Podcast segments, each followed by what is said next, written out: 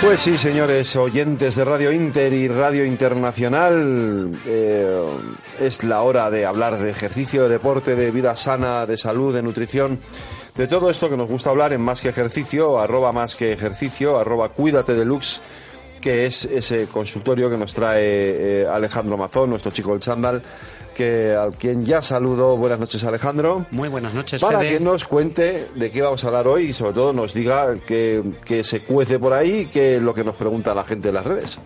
Pues como cada jueves, hoy en concreto, que llevo desde las 7 de la mañana poniendo en forma a todo el mundo que confía en nosotros, y es el día de la semana que más energía tengo, porque es que llego enchufadísimo, con muchísimas ganas de dar consejos y ya no poner en forma de uno en uno, sino de miles en miles. Ese Pues es venga, el reto. vamos a por esos miles. El caso es que en nuestro consultorio hoy nos preguntaba una señora que tenía mucho hambre, mucho apetito. ¿Te ha pasado a ti esto a veces? Sí, muchas. no es algo habitual en general, sí. Sí. ¿Y, crees que ocurre en unos momentos del día? Cuando llevo muchas horas sin comer, sí. Cuando- bueno, pero... Y aparte, ¿va, va el vinculado eso con emociones? También, Estrés, ansiedad. también, también, también. La ansiedad, el estrés, o te quita el hambre o te da hambre. Bueno, Suele ser una, una de las dos cosas. pues vamos a trabajar hoy sobre la variable de saciedad. Vale. Esa es la palabra clave. Ajá. Y Lorena, nuestra experta nutricionista de Cuídate Deluxe, Qué nos bien. va a dar los ítems, las claves, las ideas principales para poder gestionar y manejar estas sensaciones. Vale. Em, mira, y me preguntabas, ¿qué se cuece por ahí, no? ¿Qué se cuece en las redes sociales? Bueno, pues estábamos inst- eh, estrenando Instagram nuevo en Cuídate Deluxe y te voy a decir una cosa que Ah, no nos ha sigo. dejado ¿Cómo se llama? Cuídate Deluxe. Ah, vamos a ver. tal cual, Bueno, terminado en X, ¿eh? Tú sigue, que voy a entrar. Y el caso es que, bueno, pues mira, nos hemos quedado alucinados con la siguiente noticia que eh, todo el mundo en las redes está comentando. Te voy a decir un dato.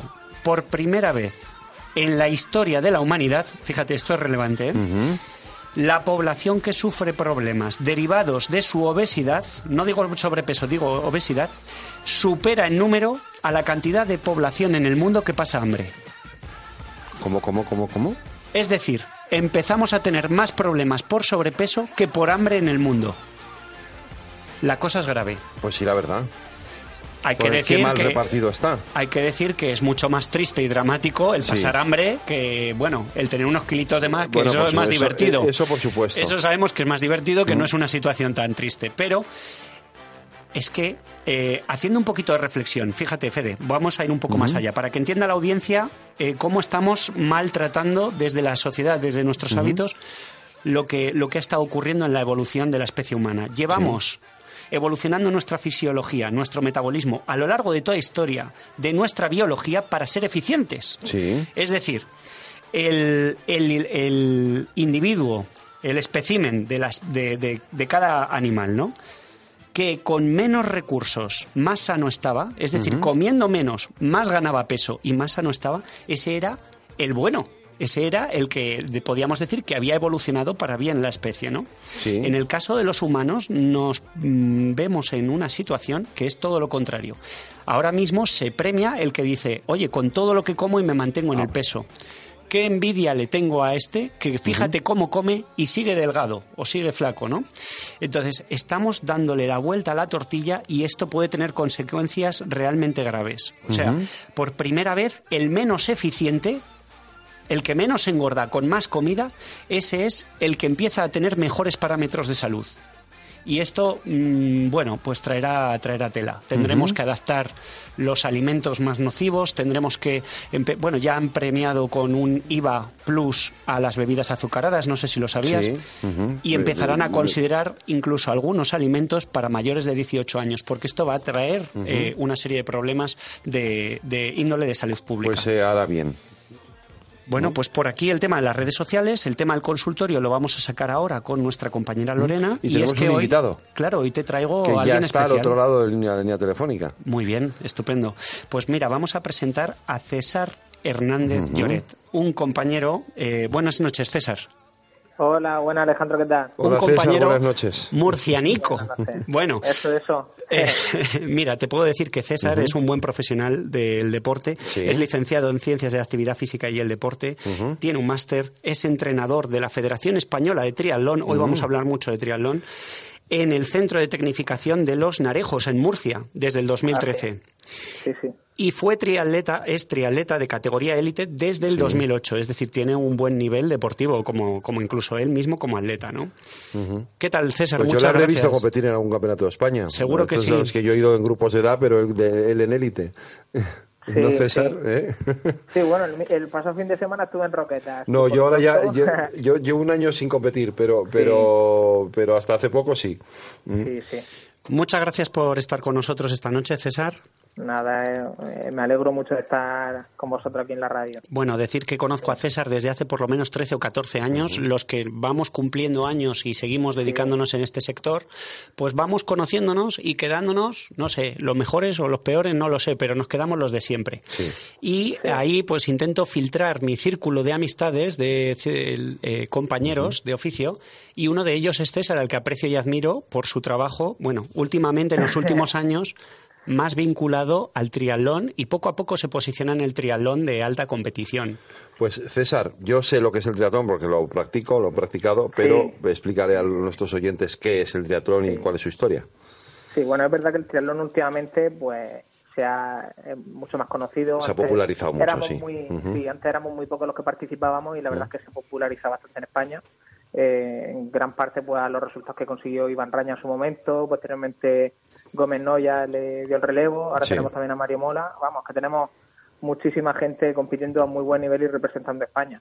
Sí, Y bueno, yo, re- recuerdo mm, eh, Raña, Iván Raña, Sí. compartí con él, eh, bueno, él cuando venía a Madrid en la residencia en aquellos años 2002, 2003, seguramente los que estén un poquito más iniciados en el tema, pues les sonará porque fue como Fernando Alonso en la Fórmula 1, Sí, algo, algo así. así. Fue un pionero en este deporte. A partir de ahí, yo diría casi casi que se ha puesto de moda y Sí. muchísima gente, incluso gente que no ha hecho deporte nunca, le da la, Sí. el, eh, eh, se envenena.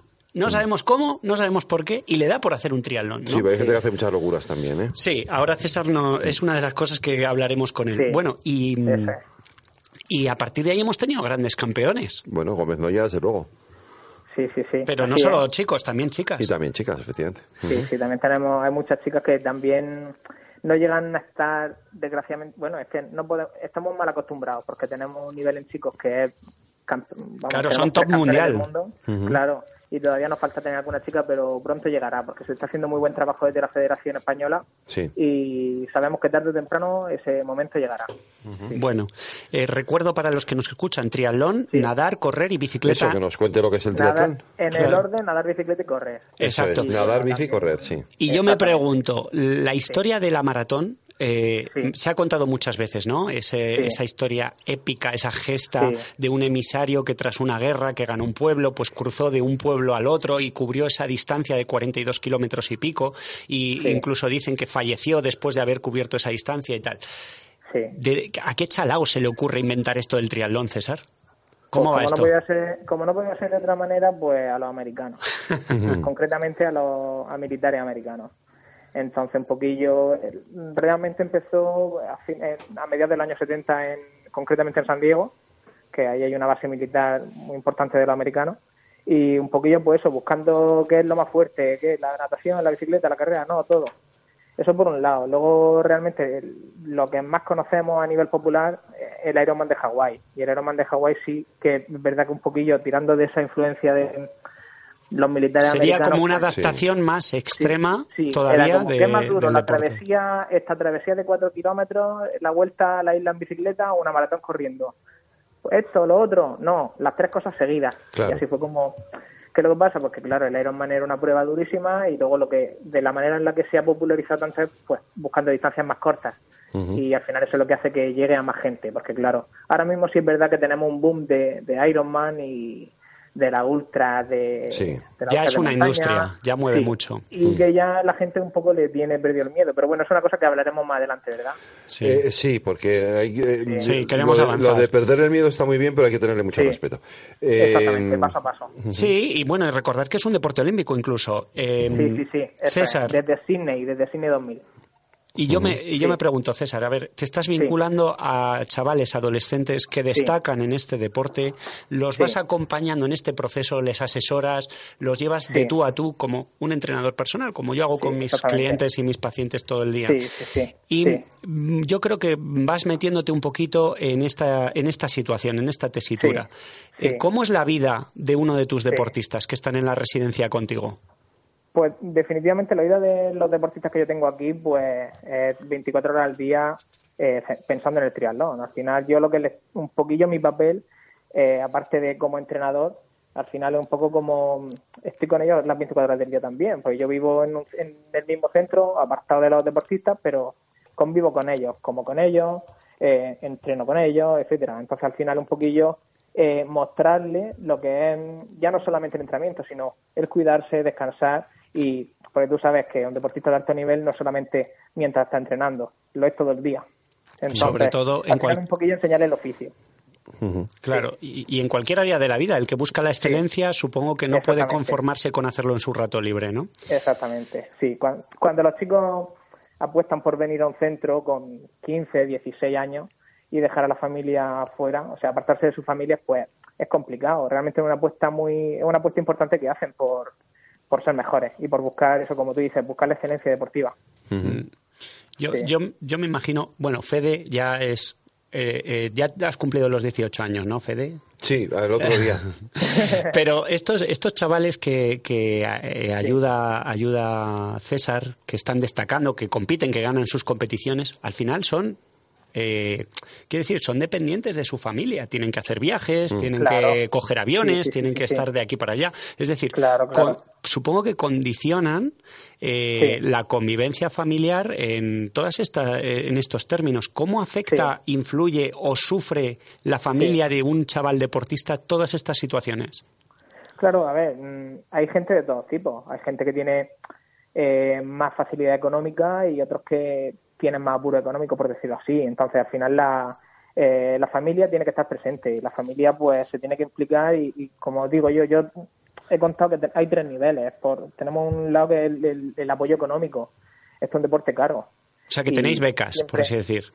bueno, luego eso, eso aparece después. O sea, ellos tienen la beca de estar en el centro, tienen la manutención, etcétera. Eh, están, por decirlo así, viviendo de gratis. Pero luego, claro, luego necesitan una bicicleta, necesitan material. Entonces, sobre todo en, un inicio que a lo mejor no tienen tantos resultados, tal, siempre necesitan que la familia mm, empiece a, apoyar, necesitan el primer material, necesitan la primera bicicleta, necesitan las zapatillas de, para entrenar, etcétera.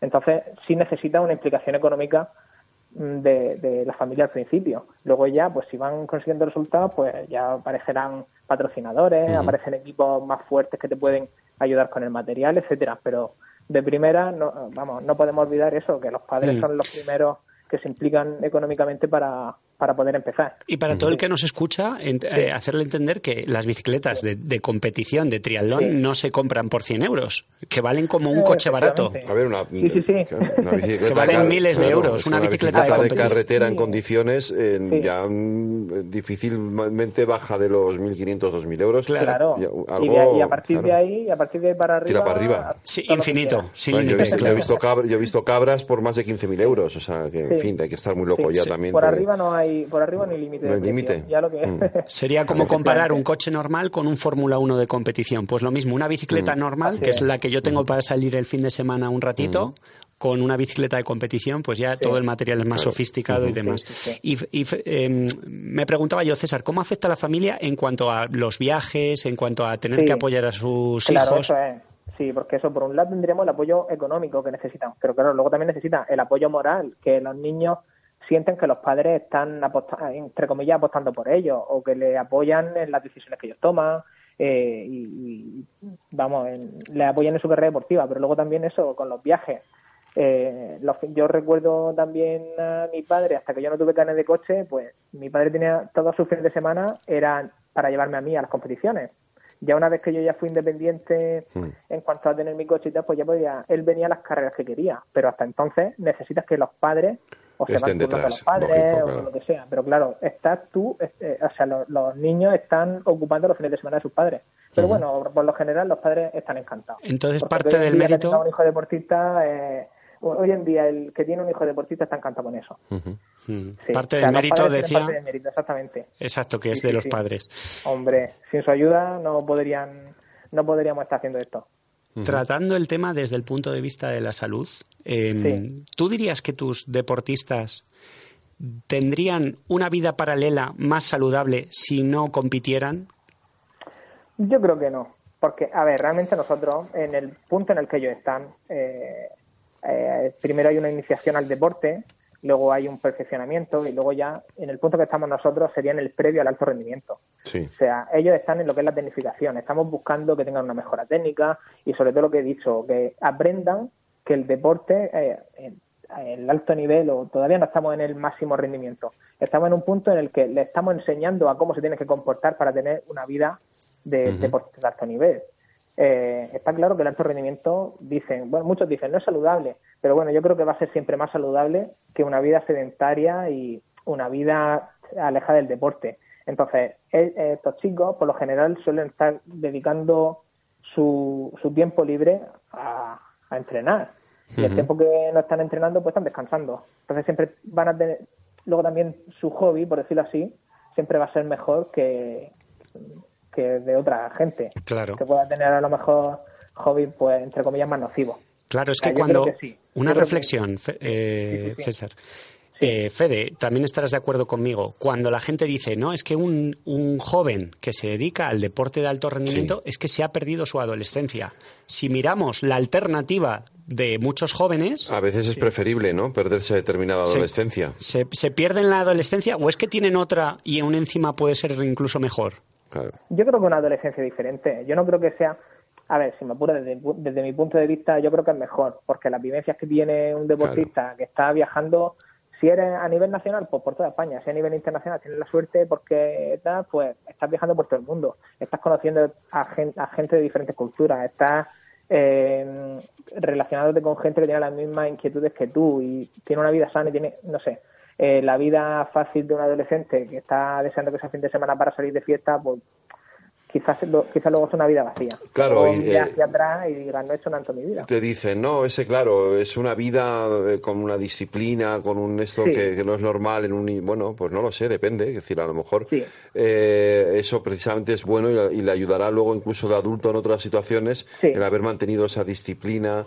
¿no? esa fuerza de voluntad para Claro. reponerte, para salir de cuando tal, ¿no? Yo creo que todo eso es muy positivo para un, para un adolescente. Sí. ¿no? En mi caso, mi caso fue ese. Eh, yo, eh, mm, bueno, destacaba en el tema, en el mundo del atletismo. Estuve en una residencia así, en la Joaquín Blume, eh, un centro de alto rendimiento aquí en Madrid, con la selección española de chaval. Mi vida era desde la mañana hasta la noche atletismo y la verdad es que era mi pasión. No eran los videojuegos, no era hablar de cómo practican deportes eh, los, lo- los galácticos, sino que yo me sentía en primera persona en, viviendo ¿no? esa experiencia. Y yo no tengo la sensación de haberme perdido nada. De hecho, lo que tengo la sensación es de haber podido vivir una experiencia que a otros ya les hubiese gustado. ¿no? Efectivamente. Sí, estamos de acuerdo. Oye, César, ¿qué les dirías a los Sí. padres eh, y a los abuelos eh, Sí. que nos están escuchando? mm, y, Sí, sobre todo sí, con ¿no? el tema Que- de las con el notas. tema que cuando sacan malas notas y dicen que quieren reducir su tiempo de estudio porque quieren su tiempo de ejercicio, porque tienen que pues yo- estudiar más y tal. Sí, mira, lo- justo con lo que tú estabas diciendo anteriormente, eh, los valores que te enseña el deporte, y principalmente nosotros somos un deporte de resistencia. Sí. Entonces, esto es una cosa que es persistir siempre, eh, no, no venirse abajo, eh, van a aparecer dolores en una competición, vas a tener dolores por todo el cuerpo y tienes que seguir corriendo. O sea, todos esos valores de persistir, de, de, de no rendirse fácilmente, Sí. todo eso siempre te va a venir bien para, todo, para todos los aspectos de la vida. Por, lo- por norma, los padres siempre suelen eh, intentar proteger en exceso a los hijos. Y al final tú en una competición estás tú solo contra los demás y tienes que reponerte a, a las cosas que se te plantean por delante. En los estudios pasa lo mismo. Eh, no hay que rendirse. Te suspenden una asignatura, bueno, pues luego te vas a volver a presentar o lo que sea. Pero no no darse por vencido tan fácilmente. Eso es lo que te está enseñando el deporte. y, sobre todo, lo que nos ha contado siempre en su espacio aquí de Deporte y Ciencia, Álvaro Reiriz, compañero, el, jefe de equipo de Cuídate de Lux, que trabaja con nosotros día a día, él siempre lo que dice es, yo que he sido preparador físico de la selección española de natación, que he visto a jóvenes adolescentes como tú, César, ¿no? Dice, siempre que he visto el caso de un padre que ha retirado a su hijo del deporte o le ha quitado carga de deporte a su hijo porque ha sacado malas notas, la situación empeoraba más. Sí, sí, sí, porque quizá, no sé, o que sea su vía de escape, el deporte sea su vía de escape, eh, es una manera de soltar estrés. O, luego hay muchísimos estudios, hay muchos estudios que dicen que incluso un deportista eh, cuando está entrenando el cerebro está eh, funcionando mucho, o sea, a nivel también de metabolismo, etcétera, eh, todo está todo, el cuerpo está funcionando mucho más rápido y luego eso es positivo a la hora de, estudiar, incluso de tener más capacidad de memoria, etcétera. O sea, todo está unido y yo pienso que el que es buen deportista también es buen estudiante. Yo creo que lo que había antiguamente, lo que se decía de una cosa o la otra, yo creo que ya hemos roto con eso. Y tenemos ejemplos muy, tenemos muchísimos ejemplos de gente que tú habrás visto, Alejandro, en, la Blume mucha gente estudiando medicina. Eh, sí, arquitectura, ingeniería, derecho. Sí, era, ya no es, incompatible. Física, sino carreras muy complicadas, por ejemplo, eso, medicina. Tenemos el caso, Miriam Casillas, por ejemplo, fue a Río en 2016 el triatlón y ella recuerdo que estaba jugándose la clasificación para Río y estaba terminando la carrera de medicina y lo hacía. como Con muchísimo esfuerzo. De, de, hecho, te diré que no es lo anecdótico, sino que es lo más común. O sea, e, es raro ver a un deportista en una residencia de estas que se dedica plenamente a competir, a intentar alcanzar la excelencia y que no se está también formando eh, profesionalmente en un área de conocimiento. Eh, eso sería lo, lo, extraño. En mi caso tuve la suerte de, pues bueno, de hacer INEF como tú, César, y en el caso de todos mis compañeros de entrenamiento, pues yo recuerdo que eh, prácticamente el 100% eran universitarios que terminaron con buenas notas y, que luego además profesionalmente han alcanzado el éxito. alguno Fede hasta político. Sí, sí. Em, César. Sí. Digo yo, que un entrenador como tú, que se ha preparado tanto, después de todos los años que llevas dedicados a esto, con licenciatura, máster, cursos especializados y entrenando a los mejores deportistas, se puede vivir bien de esto, ¿no? Ya tendrás un buen, una buena hucha. Se, se, puede vivir normal. Eh, en el, por decirlo así, en lo que ¿Ah, en la, en la institución pública, por decirlo así, pues las cosas no, las cosas no suelen ser tan bollantes. Luego, hay mucha gente pues que sí, a nivel, por ejemplo, yo en mi caso, yo tengo mi sueldo como entrenador de la Federación Española de Triatlón y luego pues tengo gente que a título personal, por decirlo así, soy entrenador personal de, de, de alguna gente, por decirlo así, como tengo mi cartera de clientes, pero tampoco tampoco es muy grande porque tampoco puedo abarcar a dar una atención individualizada a mucha gente. Vamos, por lo que me dices, necesitas ingresos extras. Bueno, a, ver, nunca viene mal, ¿no? o sea que... de lo que te acostumbrar. Claro, es que la gente se imagina el deporte de élite como un tema muy lucrativo. sí, solamente si eres Está claro que en lo que son los deportes más comerciales, pues a ver, en fútbol, por ejemplo, baloncesto, hay deportes que sí mucho dinero. En triatlón, pues se ha popularizado mucho, pero tampoco ha llegado el dinero a todo. O sea, ya no como entrenadores, sino como deportistas, deportistas profesionales de triatlón que ganen mm. un sueldo en condiciones, pues muy poco. Están, pues, y poco más. Mm. Me da que el único que gana dinero en el triatlón es el que vende bicicletas. Mm. Exactamente. Luego hay, una industria muy fuerte alrededor, pero lo que viene a ser en, concretamente en el mundo del entrenamiento, pues también somos muchos.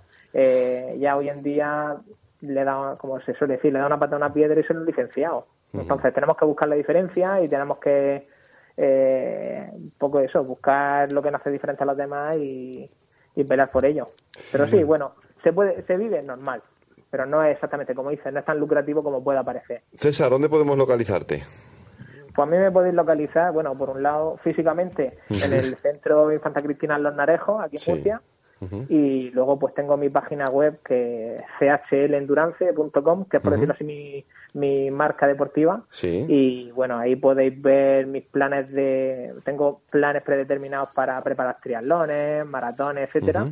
Y bueno, pues ahí un poco también voy escribiendo mi, mis pensamientos sobre el entrenamiento de triatlón y un poco las vivencias que vamos teniendo. Muy bien, cualquiera que se piense meterse en este en este en esta aventura, pues chlendurance.com. Muy bien, pues ahí estará César ayudándonos. Muchas gracias, César. Nada, a vosotros. Buenas noches. Buenas noches.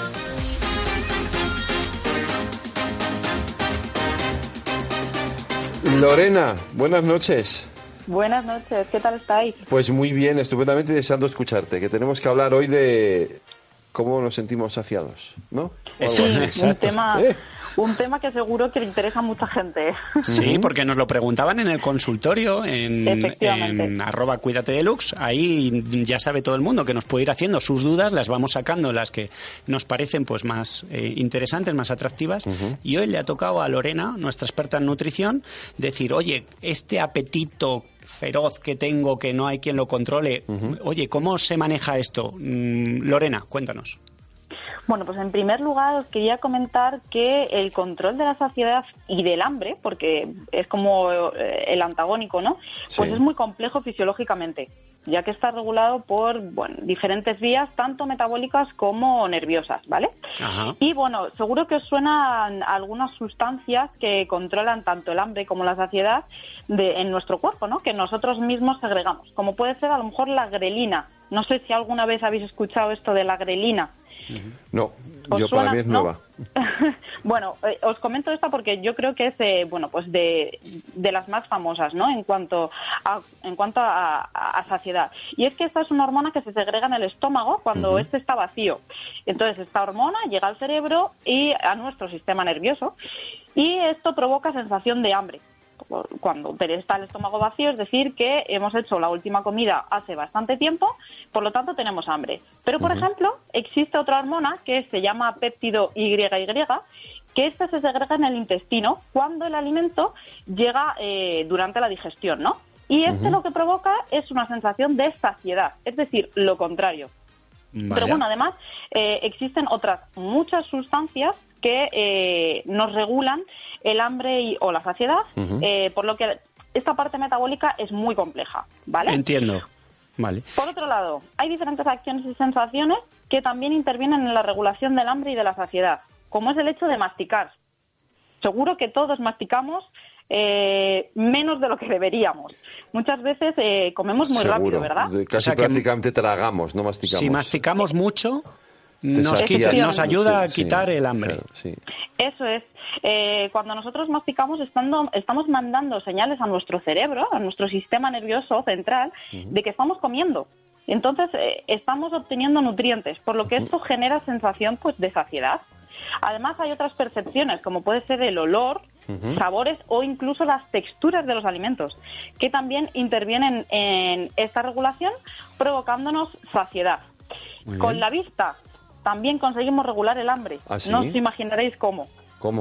seguro que ahora cuando lo cuente... Yo, no, será, pues no será mirando una apetitosa hamburguesa con queso... Yo te voy a poner un ejemplo y es eh, lo que llamamos el efecto buffet. ¿Mm? Vas a un buffet en estos hoteles que tienes el desayuno y quieres coger de todo. Pero lo coges, pero es lo que haces, acabas comiendo, eso se llama comer con los ojos. Exacto. ¿Eh? Que te llenas el plato y dices, eh, ya no me como ni la mitad de lo que me he puesto, pero bueno. ¿No? Pues eh, existe un, tipo de, de, hambre que es este, es que cuando nosotros comemos mm, diferentes alimentos, a lo mejor decimos, estamos saciados y no queremos comer más de este alimento, pero nos apetece seguir comiendo pan, por ejemplo, ¿no? Que es muy típico. Esto es un tipo de hambre que, que se está estudiando y que, que bueno, que, que parece que, es cierto todo esto, ¿no? De, de, cuando comemos diferentes alimentos, eh, pues comemos más de, si comiéramos un primero, un segundo y un postre, por ejemplo. Mm. Pero en cuanto a lo que os comentaba de la vista, es que eh, seguro que os han comentado y habéis escuchado que eh, es mejor comer en un plato pequeño y verlo lleno de comida que un plato grande con poca comida. Que a lo mejor puede ser la misma cantidad, pero pero, pero aparece menos. Entonces, eh, truquito de Lorena número uno. Si ponemos la misma cantidad de comida en, un plato, de postre, pequeño, en un plato grande, mejor, ¿no? Que parezca que sobra, ¿no? Eso es. Esto nos dará una sensación de que no nos va a faltar comida para saciarnos. Tenemos la comida suficiente, eh, la cantidad suficiente en el plato. Yo también he escuchado sí. comer con cubiertos pequeños. Sí, yo eso no sé si a Fede en algún momento a lo mejor se lo habré dicho, pero esto eh, básicamente nos ayuda a eh, retardar el tiempo eh, que dura nuestra comida, es decir, alargarlo. Porque esta hormona que os acabo de hablar, la grelina, que, que nos provoca hambre, tarda unos 20 minutos desde que empezamos a comer eh, en desaparecer. Por lo tanto, durante 20 minutos desde que empezamos a comer, nuestro cuerpo sigue sintiendo hambre. Vale. Entonces, si nosotros comemos en cantidades pequeñitas, con un tenedor pequeñito, en vez de, un macar- en vez de tres macarrones, pinchamos uno, masticamos más, tardamos más tiempo, estamos dando tiempo a nuestro cuerpo para saciarnos Mm, y controlar nosotros mismos la cantidad que eh, de, de comida que, que nuestro cuerpo necesita. Muy bien. Pues mira, que muy- Y- esto es una, una, una buena y recomendación. una pregunta, pregunta que no- Sí. nos hacía justo la persona Última que... tenemos que terminar. Última pregunta, Lorena. Última pregunta. Con redoble de tambores. A ver, eh, si por ejemplo comes 600 calorías de una cosa, se supone, esto es lo que pensaba la, la persona del consultorio, que te tiene que saciar tanto como 600 calorías de otra cosa. ¿Esto es así? Eso no es así. De hecho, hay estudios que han demostrado que las proteínas son el nutriente que más saciedad provoca, seguido de hidratos de carbono y grasas, pero en este orden. Por lo tanto, tomar alimentos con ma- mayor cantidad de proteína nos va a ayudar a Sacia mantenernos más, saciados. claro. Es Ahora- decir, si nosotros nos comamos 100 gramos de un filete y 100 gramos de patatas fritas de bolsa, Sí. incluso teniendo más calorías, unas Ajá. patatas fritas nos va a saciar durante menos tiempo que si nos tomamos Vale. Y un no- filete. Nos hacía más el 100 gramos de filete que 100 gramos de manzana, por ejemplo. Efectivamente. Vale. Muy bien. Lorena, muchísimas gracias.